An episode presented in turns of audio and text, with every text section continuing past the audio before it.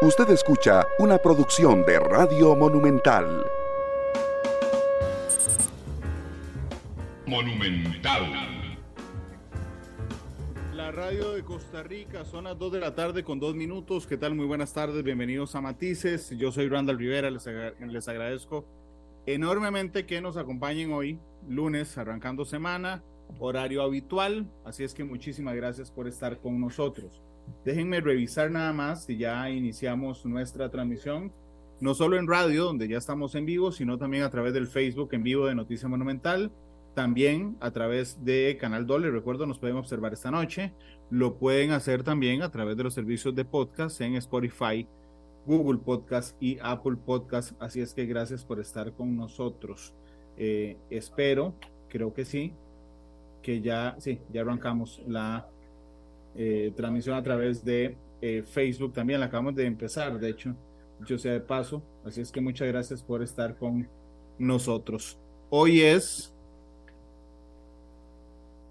hoy es 20 de marzo, es un aniversario más de la batalla de Santa Rosa, que se centra normalmente en la, el recuerdo de esa gesta histórica en el 11 de abril que le dimos un fortísimo golpe a los filibusteros en Rivas. Pero ciertamente Santa Rosa representa para mí algo todavía más importante que tiene que ver con nuestra soberanía territorial. Nosotros en Santa Rosa sacamos de nuestro territorio, a diferencia de la batalla de Rivas que fue en Nicaragua, a los filibusteros. Y por eso le pedí a don Vladimir de la Cruz que me acompañe hoy en el programa, para recordar exclusivamente la batalla de Santa Rosa. Y el 11 de abril lo invitaré a recordar la batalla de Rivas. Don Vladimir, ¿cómo le va? Bienvenido a Matices, ¿qué tal? Mucho gusto verlo, Randall, y muy complacido de poder compartir con, con todos sus radioyentes y televidentes que ahora funcionamos en todos esos niveles, ¿verdad? Muchas gracias, sí, ahora funcionamos en todos los niveles. Quedo a su orden también para el 11 de abril, en lo que corresponda. Qué dicha, porque el feriado es el 10. Entonces conversamos, conversamos el 11, el 11 en matices. Exactamente. Don Vladimir, yo, yo decía, no sé si quiere hacer un comentario de arranque, es que realmente la gesta de Santa Rosa es sublime, porque ya había en 1856 una lesión a nuestro territorio, es decir, los filibusteros estaban en Guanacaste y no sé qué le parece a usted que haya, digamos, perdido algún, de alguna manera importancia en el tiempo la batalla de Santa Rosa en declive de la batalla de Rivas, don Vladimir. Tiene toda la razón, Randall. La principal batalla que nosotros debemos celebrar, por supuesto, es la batalla de Santa Rosa. ¿Por qué? Porque de todo, todo el escenario de la guerra que hay, que es eh, principalmente en el territorio nicaragüense y Costa Rica, por el papel que juega nuestro ejército metiéndose en Nicaragua, es que el 20 de marzo de 1856 los filibusteros estaban establecidos ya en Santa Rosa, en, en Hacienda Santa Rosa, que ya era una hacienda en aquellos años conocida por los costarricenses. Y en ese sentido habían invadido el territorio nacional. ¿Por qué? Porque Walker había llegado a Nicaragua en 1855 invitado, invitado por un grupo de políticos que se agrupaban alrededor del Partido Democrático en Nicaragua, que luchaba contra otro partido legitimista, y en el conflicto ese político-militar de Nicaragua, los del Partido Democrático invitaron a Walker, que era un mercenario, para que llegara a Nicaragua a contribuir en esa lucha del lado de ellos. Y efectivamente Walker llegó ahí. Eh, a luchar ahí del lado de los democráticos y ya en, ese mismo año ya estaba prácticamente triunfando contra los legitimistas y, y, el presidente Patricio Rivas, que era de ese partido, pues se convertía prácticamente en un fantoche, en un títere, en una marioneta de Walker, al punto de que a finales de, de 1856 Patricio Rivas es el presidente de Nicaragua, pero Walker es como el comandante general de Nicaragua. Incluso hay una, hay una belleza de, de mapa. es un mapa de Nicaragua de 1855. Digo belleza cartográfica, visual, porque está muy bien hecho y es muy lindo verlo.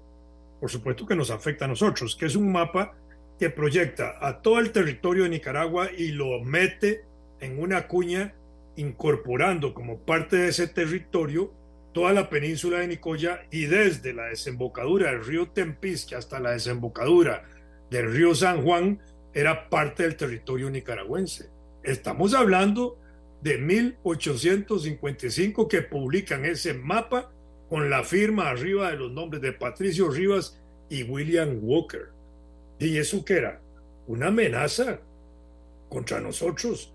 Era obviamente una intervención nicaragüense apropiándose del viejo partido de Nicoya y de las tierras que ya pertenecían en ese momento a la provincia de Guanacaste. La provincia de Guanacaste se había establecido en 1848 antes de eso existía el departamento de Guanacaste desde 1835 y obviamente la anexión desde 1824 del partido de Nicoya. Esa anexión había sido disputada con Nicaragua en los organismos de la República Federal Centroamericana que operaron hasta 1838. Siempre se le dio la razón a los nicoyanos de su anexión voluntaria a Costa Rica y a los costarricenses de haber incorporado ese territorio como parte del nuestro.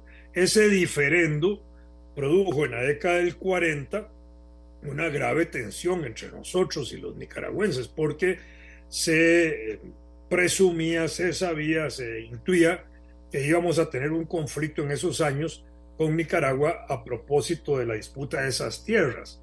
Y los gobiernos que inician en 1849, que son los del presidente Juan Rafael Mora Porras, con más eh, precisión, toma medidas para empezarse a preparar en esa dirección de un eventual conflicto. Para esa época hay que entender que nosotros teníamos un ejército ya, que se había desarrollado desde 1835, después se fortaleció con Morazán en 1842.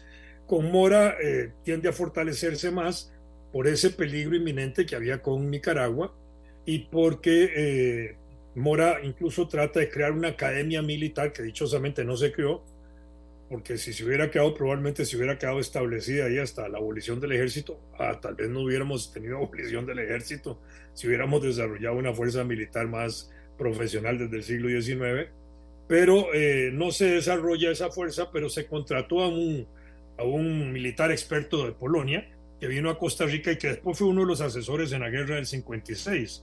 Entonces ahí teníamos esa, esa precaución, digamos, de irnos preparando para el conflicto con Nicaragua. Cuando aparece este mapa, que es una belleza, tal vez nuestro amigo ahí en, controles y paneles puede localizarlo, porque es una belleza para verlo, porque es eh, verdaderamente lindo el mapa. Déjenme buscarlo. Nicaragua 1855 está rubricado por el Patricio Rivas y por William Walker en la parte superior derecha, me parece, del mapa, que lo tienen. Pero en todo caso, si se puede conseguir, perfecto. Y si no, en otro momento lo exhibimos. Entonces, eso ya hacía una presunción del peligro que eso significaba. Y con los filibusteros dentro de Nicaragua, peor. ¿Por qué? Porque los filibusteros no eran, digamos, eh, piratas, ni corsarios, ni bucaneros. Eran un grupo de mercenarios. Literalmente, eso es lo que podríamos entenderlos, que se ponían al servicio de gobiernos sin que los gobiernos asumieran una responsabilidad directa sobre lo que ellos hacían. De manera que lo que hacía William Walker, intentando anexar las tierras de Centroamérica a los estados sureños de los Estados Unidos, era obviamente una, una intención, digámoslo, individual de William Walker, pero era una manera enmascarada del gobierno de los Estados Unidos de actuar a través de ese tipo de gentes. Tanto así que cuando William Walker se declara presidente de Nicaragua, inmediatamente el presidente de ese momento de Estados Unidos lo reconoce. Eso para entender la relación que habían. Entonces, ya con este tipo de presencia, Walker era conocido desde 1840 en sus incursiones en el norte de México y del sur de los Estados Unidos porque había operado ahí. Los Estados Unidos se apropia en esos años de más de la mitad del territorio de México, compra la Luisiana a los franceses a principios del siglo XIX, la Florida a los españoles igual, eh, Alaska a los rusos, en fin, empieza a desarrollar un proyecto expansionista y ampliando sus territorios de las antiguas 13 colonias eh, estaban en expansión hacia el oeste, de la zona atlántica hacia la zona pacífica, tratando de llevar un equilibrio de que si se creaba un estado al sur, se creaba otro estado al norte, y ahí iban expandiéndose, en el caso de la expansión hacia el oeste de los Estados Unidos, arrasando, arrasando, esa es la palabra, con todo lo que había ahí humano, todas las comunidades indígenas fueron expropiadas, aniquiladas, masacradas, los miles de miles de miles de, de búfalos igualmente fueron sacrificados, se calcula que más de un millón de búfalos en ese sentido, etcétera, personajes empezaron a aparecer allí vinculados a esa, a esa expansión casi a forma de vaqueros. Después desarrollaron hasta circos, circos odiosos de Buffalo Bill, que era un personaje real, eh, donde montaban la expansión hacia el oeste, la opresión de los indígenas, el sometimiento de algunos líderes y jefes indígenas en esos circos. Era una cosa horrorosa, pero bueno, eran las figuras que iban em, expandiendo para allá. No había, es una cosa importante, un ferrocarril de costa atlántica a costa pacífica de los Estados Unidos. Eh, sí, eh, ese ferrocarril se termina de construir hasta ahí está nuestro Patricio Rivas y el general Walker. Miren qué mapa más bello. Gracias, ahí está el mapa. No lo conseguí sin sellos de agua, pero ahí está el mapa. No, no, ahí está, ahí se ve. Por Facebook. Está ahí, ahí llega toda la península de Nicoya y fíjense desde el río San Juan hasta el Tempisque metiéndose ellos ahí.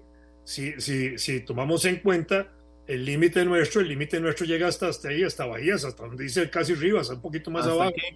Sí, claro, y, ahí se devuelve. Todo eso se lo iban a robar ellos. Y eso está ahí arriba rubricado por Patricio Rivas, que era el presidente de Nicaragua, y el general William Walker. ¿ah? Y por supuesto está la Mosquitia ahí, la Mosquitia, esa zona amarilla al lado derecho del mapa, era un territorio que los ingleses habían empezado a controlar desde 1840 eh, y, lo mantienen en control hasta 1894 en una parte y hasta 1898 en otra, cuando firman tratados donde ya, digamos, salen de ahí, pero eran como protectorados en ese sentido. Cuando se fusila a William Walker el primero de mayo de 1857 en Honduras, en mi opinión, en mi opinión, cuando él intenta volver a Centroamérica en 1860, perdón, en 1860 es que fusilan a Walker y no en el 57, cuando William Walker regresa a Centroamérica y entra por Honduras, inmediatamente lo capturan y lo fusilan. ¿Por qué? Porque los intereses británicos que estaban ahí metidos en esa parte que se llama la Mosquito, la zona Mosquita, eh, no estaban interesados en que William Walker se metiera ahí porque afectaba los intereses ingleses en esa región y los ponía igualmente en peligro. Entonces lo capturan y terminan fusilándolo rápidamente y resolvieron el problema de William Walker y no hubo chance de que él desarrollara una segunda guerra, digámoslo así, centroamericana o intencionalmente centroamericana. Entonces decía que el ferrocarril eléctrico, del, el ferrocarril no eléctrico, el ferrocarril del Atlántico al Pacífico no se construye en Estados Unidos hasta 1865, pero dejemos ese mapa ya a la vista. O, o, pongamos uno un poquito más extenso que llegue hasta Nueva York, digámoslo, y hasta el río San Juan, en toda esa parte caribeña para explicar eso. Entonces, eh, esa parte de expansión de los Estados Unidos hacia, hacia el Pacífico obligaba a que se usara otra ruta alterna y en ese sentido, en, allá para finales de 1840, alrededor de 1849, se creó la Compañía del Tránsito. La Compañía del Tránsito era una empresa que movilizaba cerca de mil personas por mes era un super negocio y era una gran empresa que movilizaba gente del Atlántico al Pacífico, bajando por toda la costa atlántica de Nueva York, para ponerlo en ese puerto, bajando ahí por New Orleans, seguían bajando todo el Golfo, continuaban ahí bajando toda la costa caribeña de Yucatán y México y esta parte, todo el Caribe centroamericano, llegaban al río San Juan y en el río San Juan se metían por el río San Juan, cruzaban el lago de Nicaragua y cruzaban el estrecho de Rivas.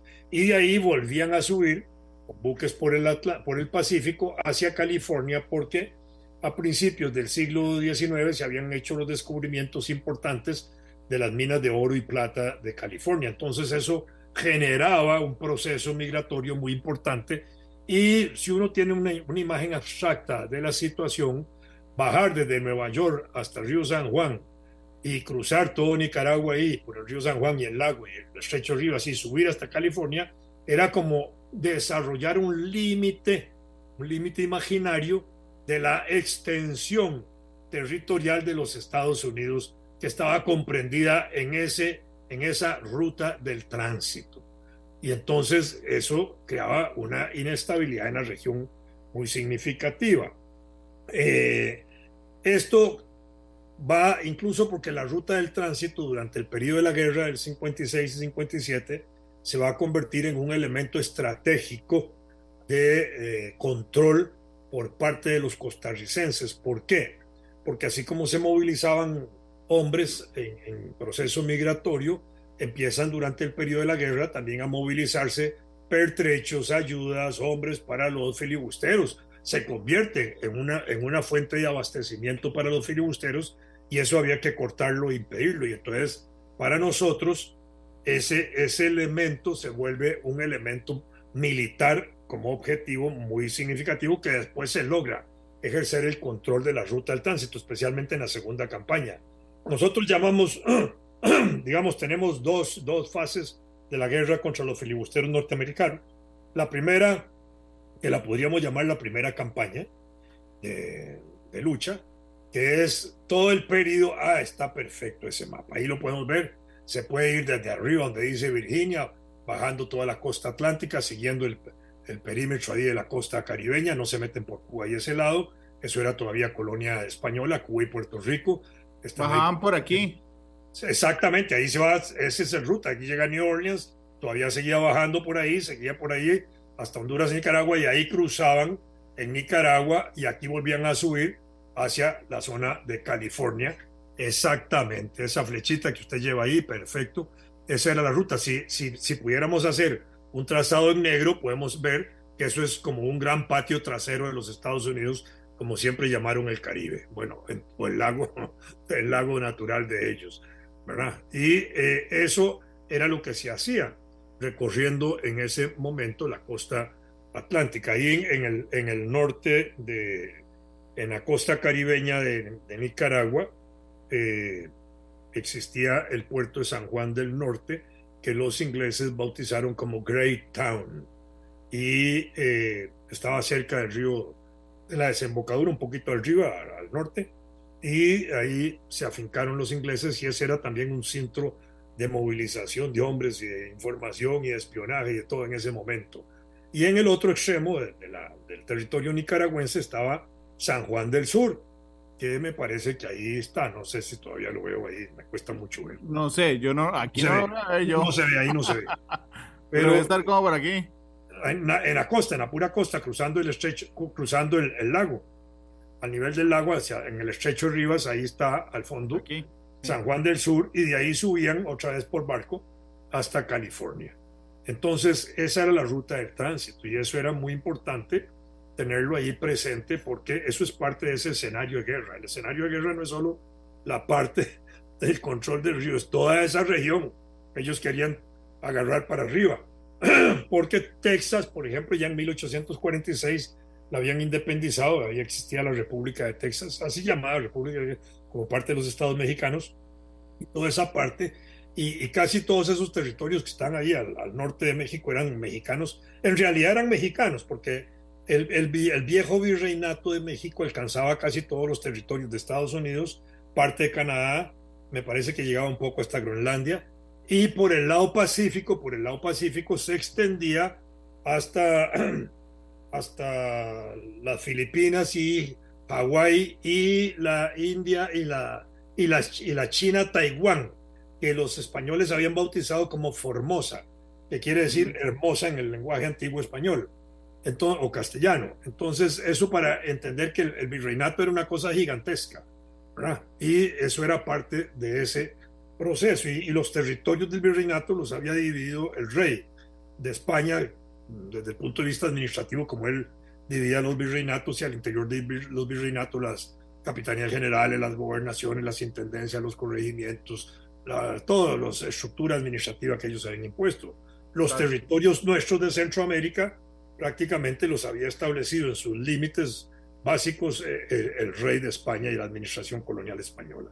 Entonces ahí tenemos ese escenario importante que era significativo y que es el que va a permitir la movilización de tropas en el escenario de la guerra. Entonces, cuando Jack Walker está establecido en Nicaragua, 1855 aparece como general y comandante jefe de armas de Nicaragua, la amenaza para nosotros es tremenda, por eso es que finales de, de noviembre de 1855, el presidente Mora hace su famosa proclama de, que tenemos que prepararnos para la guerra. ¿Por qué? Porque él ya la veía inminente. ¿Por qué? Porque además nuestros eh, agentes diplomáticos en Estados Unidos, Luis y Felipe Molina, eh, informaban constantemente al gobierno costarricense de los movimientos que se hacían en Estados Unidos, de avances sobre Centroamérica, de las tierras en venta que se hacían en Estados Unidos de Centroamérica Así como ahora hay un montón de idiotas que compran eh, territorios en la Luna, porque en Estados Unidos hay una oficina que vende territorios en la Luna que no le pertenece a nadie, nos pertenece a todos, pero igual en aquella época empezaron a vender territorios de Centroamérica en procesos de colonización posibles y ese tipo de cosas, y todo eso era una amenaza. Y eso hace que los mismos agentes diplomáticos nuestros, Molina, intenten establecer vínculos importantes con potencias europeas para buscar la protección nuestra y para buscar aliados en eso. ¿Por qué? Porque también ya había una proyección norteamericana eh, sobre el continente, desde la vieja, del viejo postulado que se le atribuye al presidente Monroe, de la doctrina Monroe de América para los americanos, porque en aquella época, en vísperas del proceso de independencia de América, antes de 1826 para todo el continente, digamos, el proceso de independencia continental se, abarca desde 1810 hasta 1826 en sus principales batallas. Y eh, por supuesto que en ese periodo distintos países se van independizando en distintas fechas, pero en aquel momento ya había presencia inglesa en, en Sudamérica disputando ahí regiones, penetrando ahí regiones. Los ingleses habían establecido contactos con las comunidades hispanoamericanas eh, de la época de la colonia desde 1713, cuando habían sido autorizados por los reyes de España para que transportaran mercaderías y hombres desde los puertos autorizados en España a los puertos autorizados en América. Y con ellos entraron y penetraron las ideas liberales, las ideas de cuestionar el gobierno monárquico, de impulsar las ideas de los gobiernos civiles, todo ese tipo de cosas. Cuando se acentúa esa crisis en Europa con la dominación española, más se acentúa eso porque las luchas internas al final de la colonia de los criollos contra los peninsulares y las autoridades españolas por la libertad de comercio se habían agudizado y la presencia francesa en España planteaba las mismas demandas que había para los españoles en América. Eh, franceses fuera de España, libertad para España, libertad para los españoles, independencia de España. Todo eso jugaba frente a los franceses en igual dimensión con los americanos, libertad, independencia y todo de España, y fuera los españoles también, como se planteaba en aquel momento. Todo esto eso va comprendiendo, hay una situación por la cual los Estados Unidos intervienen, eh, hay conflictos incluso con Inglaterra en, el cono sur, ahí en ese sentido, y es cuando se plantea ese, ese proyecto político de crear una, una región bajo la influencia y, y la protección geopolítica de los Estados Unidos bajo la doctrina del destino manifiesto. A eso hubo una reacción posterior que fue el Congreso Anfictiónico de Panamá de 1826 de, de Bolívar tratando de crear una unidad de repúblicas y una gran confederación de países americanos que no se logra, bueno, pero había, esas eran, respuestas a esos procesos. Y después la presencia europea directa en, aquí en la zona del Caribe con Francia, eh, en la perspectiva de impulsar el canal de Panamá a mediados del siglo XIX acababan de terminar el canal de Suez, el mismo LECEP, que viene a América, viene el LECEP aquí a Panamá a tratar de construirlo, no puede construirlo.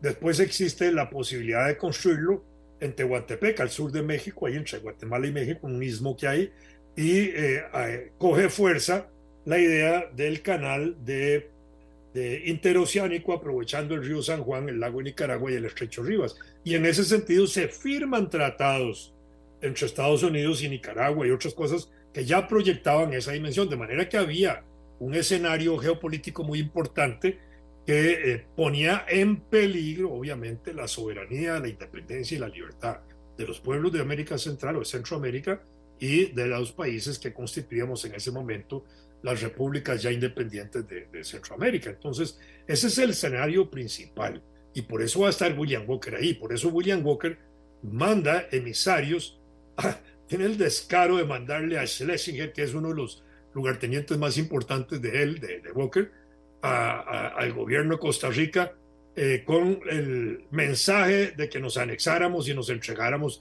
y que recibiéramos la protección de él. Por supuesto que aquí no lo dejaron ni entrar claro. Costa Rica. Y eso hace que Schlesinger eh, ofendido y William Walker ofendido también porque no los recibimos, se metiera Schlesinger en esos primeros días de marzo al territorio nacional y el gobierno, ya informado de muchas cosas, hace la declaratoria de guerra de, de, del gobierno nuestro de filibusteros a finales de mil, a, a, a, finales de febrero de 1856 cuando el Congreso acuerda declarar la guerra y avanzar.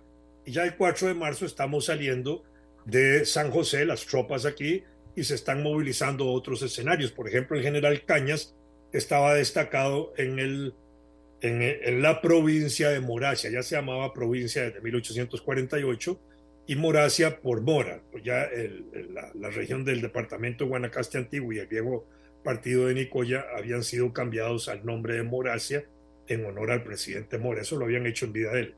Y se empieza a movilizar la tropa saliendo el 4 de marzo de aquí eh, por el, a pata y a caballo, tal vez una que carreta llevando carga pesada, mm, que yo recuerde no se mencionan carretones ni nada de eso por ahí, y eh, de aquí a Punta Arenas y de Punta Arenas embarcándose por el Golfo, por el río Tempisque para entrar por los afluentes de Bebero y Bolsón para llegar a Liberia. Una parte de la tropa cruzó el, el Golfo y entró por Nicoya dando la vuelta a la, a la, península y otra parte se fue por el interior del país y otra parte buscaba, buscaba rutas eh, desde ahí, desde la zona central del país, hacia ir hacia Sarapiquí, al río Sarapiquí y esas zonas. Incluso unos bisabuelos míos participaron en esas excursiones de ir a buscar rutas para hacer avanzar las tropas al norte del país. Entonces, ese era el escenario de movilización. Cuando la tropa costarricense llega a Liberia, que es más o menos el 17 de abril, ahí descansan, ahí están esperando a los llaneros que venían y a los sabaneros que venían de, de la provincia de Guanacaste, encabezados por el general Cañas, y ya se tenía información de la entrada de los filibusteros y se, se logró precisar que habían llegado a la hacienda Santa Rosa y en Santa Rosa era una hacienda conocida por los costarricenses. Esto es importante porque pertenecía a personajes muy importantes del país, era conocida y había una buena descripción del edificio de la hacienda, de los corrales, de la parte mm, de los bosques, de toda la parte esa. Tanto así que cuando nuestros eh, expedicionarios a la hacienda de Santa Rosa hacen sus primeras incursiones para investigar cuál es la colocación de los filibusteros, eh, capturan un filibustero que trata de engañarlos, trata de darnos información falsa, que no la, no, no la aceptan los que lo han capturado y, y, se atienen más a la información y conocimiento que tenían de la hacienda y así preparan el asalto a la hacienda Santa Rosa donde estaban entre 300 y 350 filibusteros. No de hecho, Vladimir, permítame hacer una pausa ahí para adentrarnos en la batalla. Pero antes de meternos a la batalla, permítame saludar a Marco Vargas, que nos hizo su reporte de sintonía en Facebook, a Miguel Gamboa, a Cinia Aguilar, a Jorge Vargas, a Ana, a Ana Luna, que dice que honor, don Vladimir, ya por sentado un programazo, gracias Ana. Este, Leo Parra también nos saluda desde Cartago. Eh, Alfie Gadgens nos recuerda que Rivas y Santa Rosa no fueron las únicas batallas. Gustavo Martín Fernández, Rafael Torres, eh, Gravin Rojas, quien nos reporta sintonía también. Luis Gabriel Mayorga, que dice que si alguna vez Costa Rica se disculpó, eh, perdón, si Estados Unidos alguna vez se disculpó con Costa Rica por esa invasión. Eh, Javier Fernández, que pregunta si es cierto que, que, que es cierto hay de que Vanderbilt fue quien mandó a William Walker, eh, Rafael Torres, Francisco Ulate, Carla Miranda, eh, bueno, Carlos Granados, Abril Arani, Giovanni Méndez, que nos escucha desde Phoenix, en Arizona. Bueno, gracias Juan Flores en Punta Arenas, gracias a todos los que nos reportan sintonía, don, don Vladimir. Mm, más de 300 filibusteros habían en Santa Rosa. Cuénteme la batalla. Ya le explico la batalla. Nada más importante, una...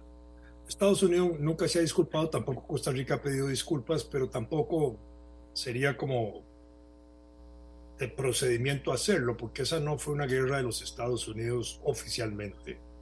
Eran los mercenarios estos que actuaban a nombre y en la práctica del gobierno sin que el gobierno los reconociera como acciones propias del gobierno.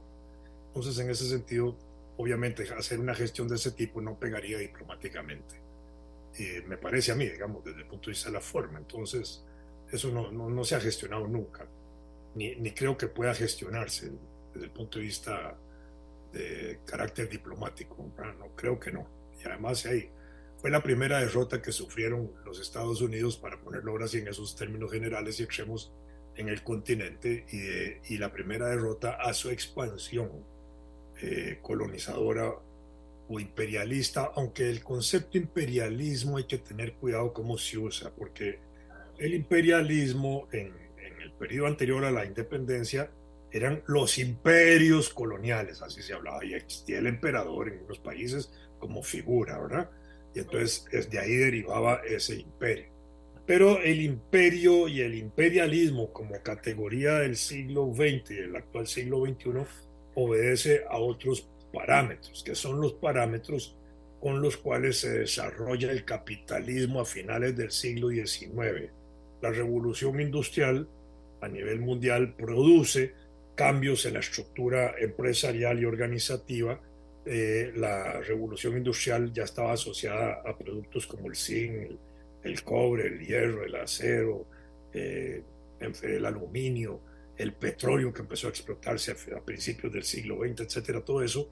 Y eso hizo surgir empresas, empresas que se llaman oligopolios, monopolios, trust y carteles que se expandían fuera de sus territorios nacionales, fuera de los Estados Unidos, se expandían a distintas regiones del mundo con el afán de hacer inversión de capital, ¿cierto?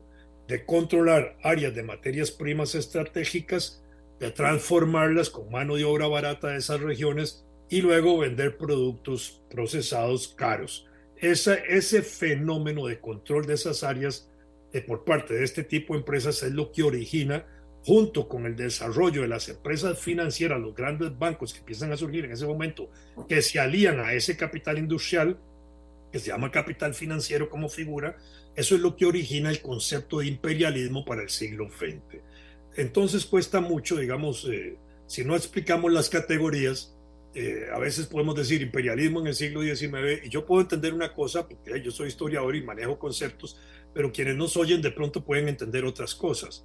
Y si yo uso el, término imperialismo para el siglo XX, me estoy refiriendo a, a otras categorías de relaciones internacionales. Por eso era, me parecía importante hacer esa aclaración. Eh, ¿Cuál era la pregunta? Vladimir, perdón, antes de, de, continuar nada más, es que no puedo dejar de pasar el saludo. No, no sé si lo puedo saludar al aire, pero yo lo voy a saludar, porque la verdad es que siempre no, me hace a mí, como productor del programa, el honor de escucharnos es don Miguel Ángel Rodríguez, el expresidente de la República. Gran presidente. Sí, que me, que me dice, gracias Randall, felicidades por el lujo de tener a don Vladimir con la narración de la gloriosa batalla de Santa Rosa. Gracias a usted, don Miguel. Siempre es un honor para mí que los expresidentes nos escuchen y particularmente uno tan inteligente como Miguel Ángel eh, Rodríguez, no quería dejarlo pasar, don Vladimir, disculpen. Un gran presidente, a él le debemos una reforma laboral muy importante, la Ley General del Trabajador, que fue una modernización en su gobierno de eh, la legislación laboral y quizás en ese momento la legislación más importante que se hacía desde 1943 en ese campo. Indudablemente. Un, hombre, un economista extraordinario, un hombre público que todavía sigue dándonos información, pensamiento y, es un hombre preocupado por el quehacer de Costa Rica. Saludos y un abrazo a don Miguel Ángel Rodríguez. Don Vladimir, la batalla, es que yo solo me imagino ese escenario, 350 filibusteros. si usted me lo permite, una frase muy, muy, muy... Dele, dele, dele, dele. Cosa, y los agarramos asando elotes. Fue un ataque sorpresivo no hubo chance de que ellos tuvieran una capacidad de reacción. Y fue tan sorpresivo el ataque que, es decir, no tuvieron una capacidad de respuesta militar significativa y lo que les quedó fue salir huyendo. Hasta el mismo jefe filibustero no pudo detener su tropa, tanto así que después William Walker lo fusila. Entre esa, por eso y por otras cosas, y además porque eh, desmoralizados como quedaron de, la batalla que duró entre 11 y 13 minutos. Siempre ha habido una discusión en los documentos si fueron 11 o 13 minutos, no importa, digamos que no fueron más de 13 minutos. Eh, salieron desmoralizados y Schlesinger, como, como superior de la tropa filibustera, le informó a William Walker más o menos que eh, ellos no habían sido derrotados por un ejército costarricense, sino que habían sido derrotados por un ejército extranjero que nosotros habíamos contratado. Entonces, peor todavía cuando ellos empiezan a darse cuenta de que la tropa nuestra es una, una tropa nacional. De Eso dijo el hablador. Una tropa de militares que estaban en entrenamiento militar y con oficiales del Ejército Nacional que eran importantes y había una oficialidad muy valiosa y muy importante y toda muy digna. Y algunos de ellos, todos muchos de ellos héroes nacionales. Algunos perdieron esa categoría porque participaron en ese, eh, en ese acto brutal del fusilamiento de Mora y de Cañas. Y entonces ahí mismo les, les, les quitaron las posibilidades de eh, mantenerse en una estatura de héroes nacionales como fueron Blanco y Salazar, los dos generales que también participaron en esas batallas heroicamente. Y otros, eh, Quirós y los que murieron, esos son héroes nacionales digamos, de alguna manera debemos rescatarlos eh, para la memoria nuestra, para el culto que se les debe tener, el amor que hay que sembrarles a nuestros niños y jóvenes eh, en, el rescate histórico de quienes participaron al frente de esas batallas, que fue muy importante, porque eso no fue solo la obra de Mora. Mora era el gran eh, visionario, el que entendía que esa guerra había que hacerla en Nicaragua, que no había que, no había que, no había que había que participar en Nicaragua para sacar los filibusteros, porque hubo en Costa Rica sectores que le proponían a Mora que no nos metiéramos en Nicaragua, que era un problema de Nicas. No, no era un problema de Nicas, era un problema de centroamericanos. Si Walker se quedaba en Centroamérica y en Nicaragua, y ahí se expandía. Y que fue lo que hizo hacia Costa Rica. No tuvo oportunidad de hacerlo hacia Honduras, ni Guatemala, ni El Salvador. En la primera etapa de la guerra, que llega hasta 11 de abril, eh, es lo que nosotros llamamos la primera campaña. Y hay una segunda campaña que es después de que nosotros regresamos del cólera, porque en abril, en el 11 de abril, eh, a los días de estar ahí en Nicaragua, nos damos cuenta de que se ha desarrollado la peste del cólera, nuestra tropa cae infectada, se devuelve la tropa a Costa Rica, eso es un desastre nacional porque infecta al 10% de la población que fallece, además de los infectados que no murieron. Y la recuperación de eso fue relativamente rápida y dos meses después ya estamos otra vez en camino a Nicaragua. Y en esa segunda etapa eh, es lo que llamamos la segunda campaña, donde vamos a participar prácticamente de, los meses siguientes del segundo semestre del 56 hasta el primero de mayo de 1857, pero con participación más decidida e importante de los ejércitos de Centroamérica, el general Satruch, y otros que llegaron ahí de Honduras, que forman un Estado Mayor centroamericano militar que participa de la dirección de la guerra en esa segunda etapa, en el segundo semestre. Pero ahí se produjeron conflictos de carácter más personal que militar entre los generales, seguramente por, por vanidades. Y ah, ya en enero, nosotros formando parte también del, del Estado Mayor Militar Centroamericano, en enero se deposita otra vez la confianza en nuestro gran general José Joaquín Mora Porras, hermano de nuestro presidente, para que él sea el, el gran director de la segunda etapa de esa, de, esa segunda campaña en 1857, que es la que provoca el debilitamiento de Mora y su rendición el primero de mayo de 1857, que aunque no lo hace ante tropas centroamericanas, se le obliga a renunciar.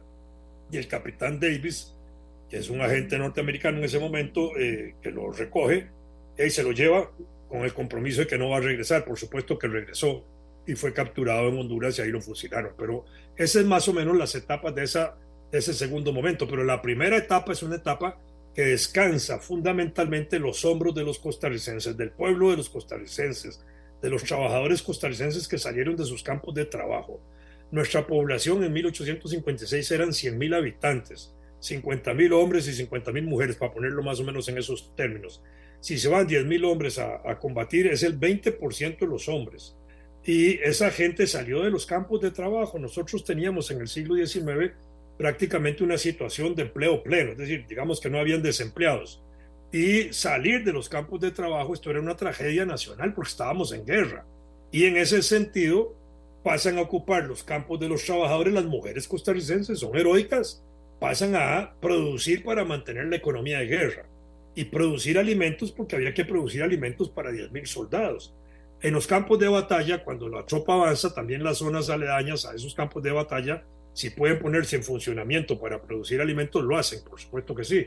Pero había que producir alimentos para nuestra tropa y eso descansó sobre nuestras mujeres. Eh, en ese sentido, todas esas mujeres para mí se simbolizan en la Pancha Carrasco. La Pancha Carrasco no fue una militar en ese sentido, era cocinera del Estado Mayor Militar. Una mujer, eh, digamos, conocida en Costa Rica, respetada en Costa Rica, había enfrentado a Morazán, hasta le había metido una pedrada, se cuenta que le había metido una pedrada y toda la cosa, pero era conocida activista, ella viaja a la guerra con su tercer marido, de manera que eh, eh, se puso al servicio del Estado Mayor porque la conocían con gran confianza y ahí también se destacó utilizando algunas armas que las tuvo que usar y se decía que con gran puntería. Cuando muere Pancha Carrasco en 1990, se le dan los honores de general, es decir, se le reconocía como una mujer importante en ese sentido, pero a mi modo de ver, ella hoy es la representante de todas las mujeres costarricenses que en la retaguardia contribuyeron a eso. Y digamos también del gobierno de Mora, algo muy importante. El gobierno de Mora en su administración financiera y tributaria fue muy eficiente. Y el gobierno de Mora fue verdaderamente eficiente en todos los campos, porque en plena guerra, durante dos años intensos, aquí se siguió desarrollando toda la actividad política del país. Sectores que podían no estar muy de acuerdo con la guerra los tenían bien amenazados de que si actuaban en contra de las decisiones nacionales o al servicio de los filibusteros los eliminaban, pero los neutralizaron y todo se puso al servicio de la guerra. La tributación financiera, los gastos de Estado, todo fueron pero verdaderamente bien administrados en esa administración, de allí el éxito de la guerra. Y yo creo que eso tenía mucho que ver con la probidad, la honestidad, la honradez de nuestros grandes líderes políticos en aquella época administrando bienes nacionales en función de el gasto de guerra, que era muy fácil distraer recursos en ese sentido, y las ayudas extranjeras que se recibieron y los préstamos que también se solicitaron. Entonces, ahí había elementos importantes en ese sentido. Y ese escenario de la primera campaña entonces se concentra ahora sí en tres batallas principales. En la batalla Santa Rosa, 20 de marzo de 1856, que es exitosísima, desmoralizadora para los ejércitos, para el ejército filibustero, eh, de alta moralización para el ejército nacional, que salió victorioso de esa, de esa batalla, aunque tuvo algunas pérdidas y algunos oficiales importantes. Ahí se inspira, en esa batalla se inspira nuestro gran músico Manuel María Gutiérrez para hacer la marcha Santa Rosa, yo me imaginaba, porque así me lo describía mi, mi querido maestro Rafael Obregón Loría, que las tropas cuando regresaron a Costa Rica venían entonando la marcha Santa Rosa que había hecho en pleno combate Manuel María Gutiérrez. a mí hasta que me crispaban los pelos oír al maestro Obregón Loría contarnos aquellos detalles de la campaña. Y, incluso decía que el maestro Manuel María Gutiérrez había visto el escenario desde la, desde la copa de un árbol y ahí estaba escribiendo su, su historia. Bueno, una cosa extraordinaria. Tal vez era cierto y tal vez no, no importa, pero nos metía en ese amor por, por, el Manuel, por Manuel María, por, la marcha, por el, el, éxito de la campaña de la guerra. Justo por eso. De nuestros soldados.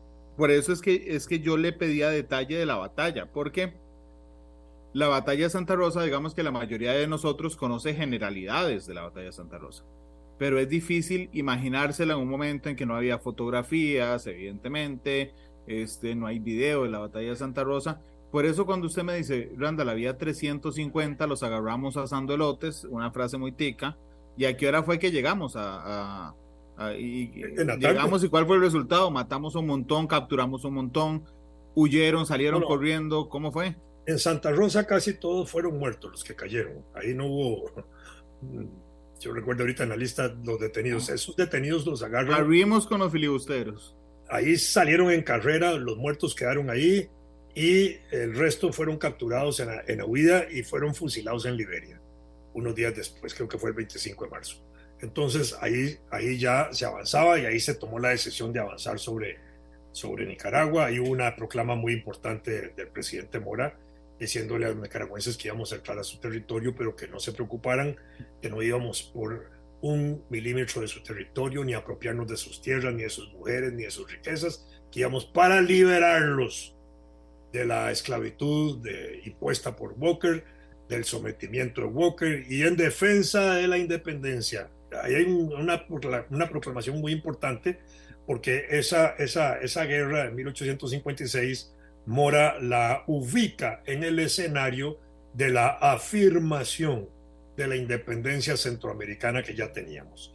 Y, entonces para nosotros la guerra del 56 es una reconfirmación, digámoslo así, de nuestra independencia que no se desarrolló o no se, no se, no fue el resultado de guerras militares en el buen sentido de la palabra o de luchas militares, sino que fue más decisiones políticas las que tomaron la decisión de la independencia de toda la región de Centroamérica, desde Chiapas, que impacta a Guatemala para que Guatemala se pronuncie eh, con la independencia. Chiapas era una provincia de la Capitanía General de Guatemala, se proclama independiente a, a finales de agosto una parte, a principios de septiembre otra parte de la región de Chiapas, y eso se comunica a Guatemala, y en Guatemala eso ya con un ambiente efervescente que había ahí, hace el pronunciamiento del 15 de septiembre de la independencia de Guatemala se comunica al resto de los pueblos centroamericanos para que tomen sus decisiones y así lo hizo El Salvador el 21 de septiembre, 28 de septiembre en Honduras,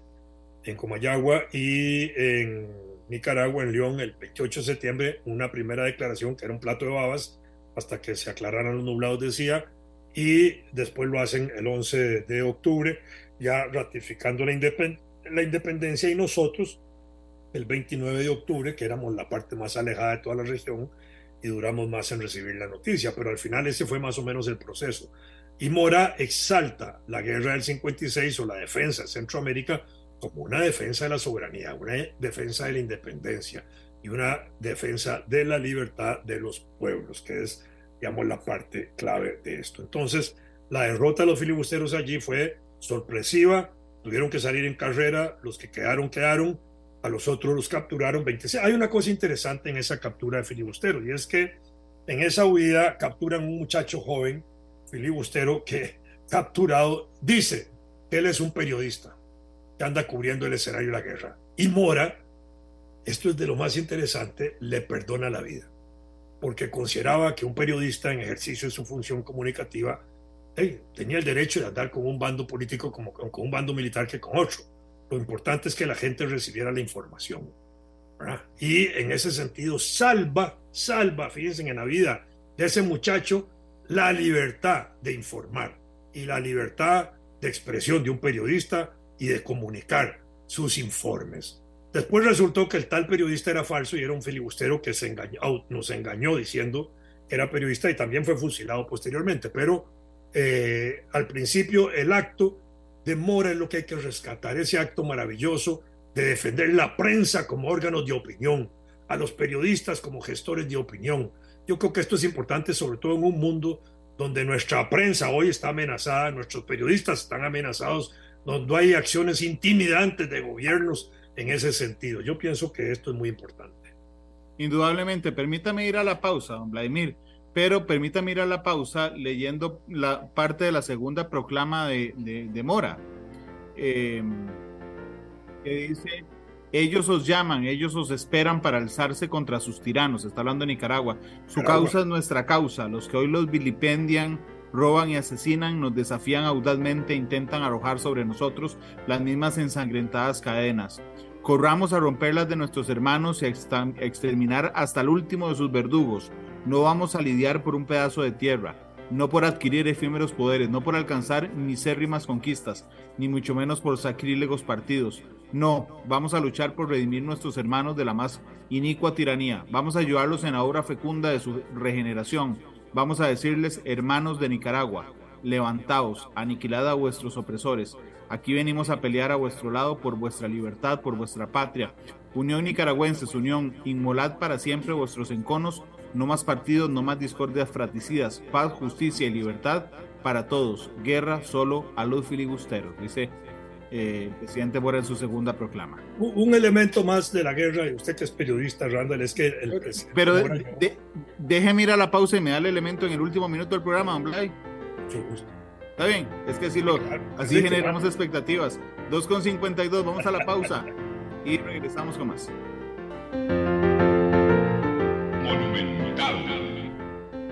La radio de Costa Rica, 2.56. Me queda un minuto de programa. Don Vladimir, perdón que lo, que lo haya interrumpido. Adelante. No, otro elemento importante asociado a la prensa en términos de Mora es que llevó imprenta a la guerra. nosotros teníamos el boletín de la, del ejército y la imprenta servía para publicar eh, amenazas a los filibusteros en inglés, francés, alemán, español, porque habían tropas en ese sentido. Por ejemplo, ahí en Santa Rosa, Schlesinger tenía dos compañías que eran de soldados franceses y de qué otra era, y de otra nacionalidad alemanes creo que eran. Eh, y en ese, así, ah, compañía, era una compañía alemana y una compañía francesa la que acompañaban a Schlesinger, por eso había que publicarle las amenazas a ellos de eso. En, en Santa Rosa, la parte nuestra tuvo bajas, fueron 19, 19 eh, combatientes, 4 oficiales y 15 soldados los que cayeron. Hubo más de 30 heridos, poco más de 30 heridos en ese sentido en, el, en la parte filibustera, los que cayeron ahí quedaron ahí muertos y los que salieron huyendo, unos murieron en el camino heridos, otros fueron capturados que después fueron fusilados en Liberia. Eh, creo que los filibusteros no, no hicieron reporte bajas, si no les interesaba hacer reporte bajas porque era como hacer un reporte desmoralizante para ellos, ¿verdad? En ese sentido, pero nosotros no. Después vino la batalla Sardinal, 10 de abril, porque, bueno, Mora, a partir de Santa Rosa, ordena limpiar el territorio nacional de los filibusteros. Entonces, toda la tropa se mueve por la frontera y se ordena ir a buscarlos en todo el territorio nacional norte. Y en Sardinal, el 10 de abril, se produce otro combate más complejo y al mismo tiempo un poquillo más largo con los filibusteros, donde finalmente también salimos victoriosos nosotros. Y eso que fue terminada la noche ahí en Sardinal, de ahí salió nuestra tropa cansada, agotada del combate Sardinal, a sumarse a la tropa que estaba ya en Rivas dando la batalla del 11 de Rivas, a lo cual nos referiremos después. Eh, en, Santa Rosa se movilizaron los llaneros o los sabaneros de, de, Guanacaste a caballo, que era la tropa de los que dirigía el general José María Cañas, que fue muy importante esa parte. A veces descuidamos esos elementos, pero también tenía que ver de modo importante la composición de nuestro ejército. Indudablemente. Don Vladimir, muchas gracias por hoy. Ha sido un programa súper entretenido, muy interesante. Y, bueno, nos vemos el 11 de abril. Mucho gusto.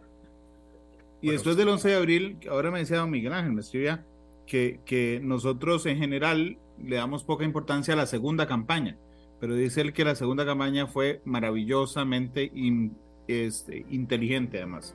Sí, claro. lo hablaremos después. ¿Con qué canción le gustaría irse, don Vladimir? Aquí solo tenemos el himno a Mora, el himno a la marcha del Santa Rosa. No hay, no hay otras músicas asociadas de manera directa a los acontecimientos de eso. Tal vez lo más significativo, sin lugar a dudas, puede ser la marcha Santa Rosa.